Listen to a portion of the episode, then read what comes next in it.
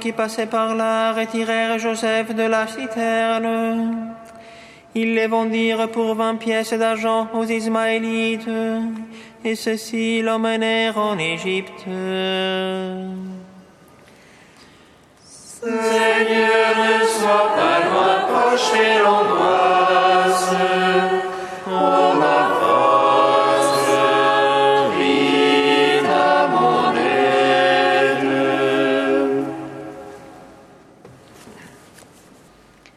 Lecture du livre de la Genèse.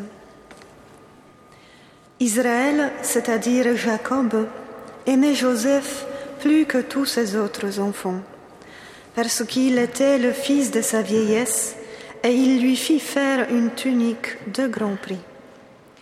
En voyant qu'il leur préférait Joseph, ses autres fils se mirent à détester celui-ci, et ils ne pouvaient plus lui parler sans hostilité.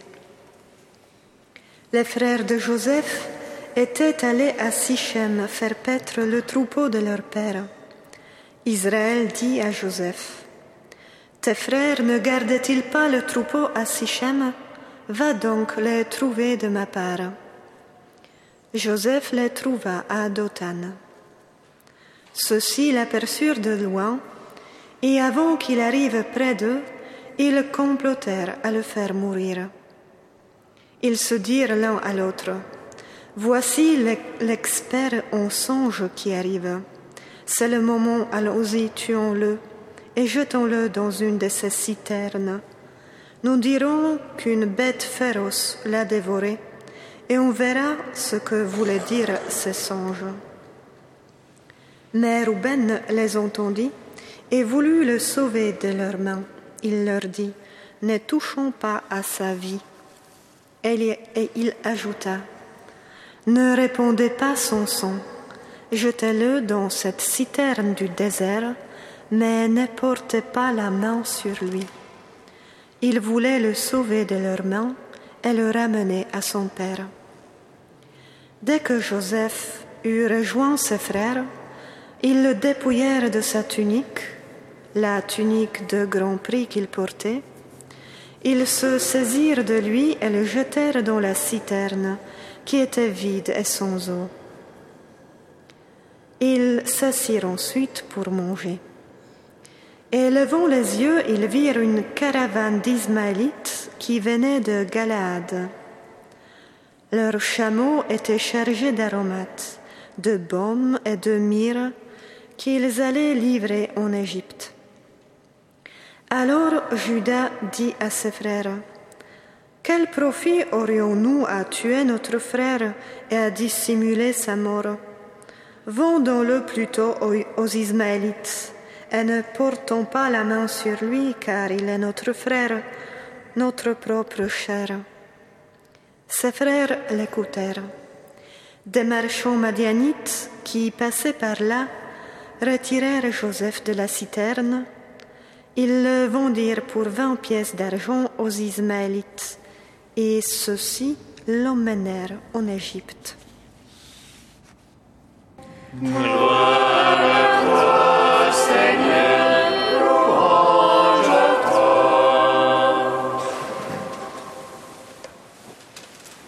Nous avons entendu le début de l'histoire de Joseph, fils de Jacob. Le jeune Joseph est l'enfant le plus aimé de son père, le fils privilégié. En plus, il est le fils de la femme favorite de Jacob et celui-ci ne se prive pas d'afficher ses préférences. Nous connaissons la suite. Joseph, menacé de mort par ses frères, finit par être vendu aux Égyptiens. Là, il devient vite, grâce à ses songes, le personnage le plus important du pays, juste après le Pharaon. Le mal qui lui est arrivé se retourne en bien.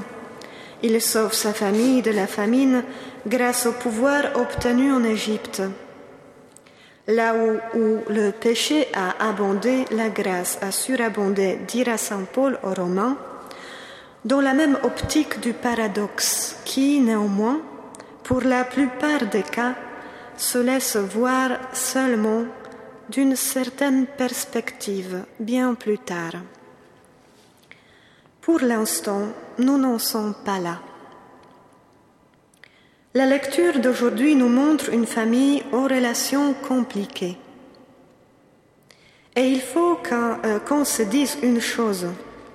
Nous nous sommes habitués au fait que Joseph de l'Ancien Testament est une des figures du Christ. Cela peut nous conduire à une constatation qui est en effet un grand raccourci. C'est que, tout comme le Christ, Joseph est pur et sans péché. Et cela n'est pas vrai, comme nous le montre le texte de la Genèse. Joseph profite de sa situation il rapporte au Père les médisances de ses frères et exacerbe leur irritation en racontant ses songes qui le mettent, lui, au-dessus de tous. Mais dans sa vantardise d'adolescent, il ne sait pas encore à quel prix et dans quelles conditions il verra ses frères se prosterner devant lui. Dans le texte, il est question de l'amour de Jacob pour son plus jeune fils. Jacob aimait Joseph plus que ses autres enfants. Cela n'échappe à l'attention de ses autres. L'amour qui privilégie un enfant n'échappe jamais au regard des autres. Et l'amour vrai? N'est-il pas débordant, abondant? Ne se partage-t-il pas largement engendrant encore plus d'amour? Dans le cas de la famille de Jacob, il n'en est pas ainsi. Jacob aime maladroitement. Il aime celui qui lui est le plus facile à aimer, celui qui lui ressemble.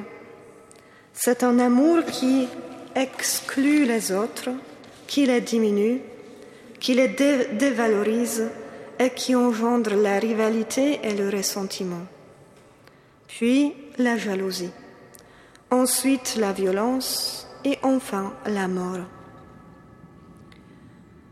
Ne nous faisons pas d'illusions. Nous aussi nous aimons maladroitement. Ne nous étonnons pas donc euh, des limites de l'amour et de la bienveillance bien modeste que nous recevons de nos prochains. Nous ne sommes pas la source de l'amour. L'amour ne nous appartient pas. Sa source est unique.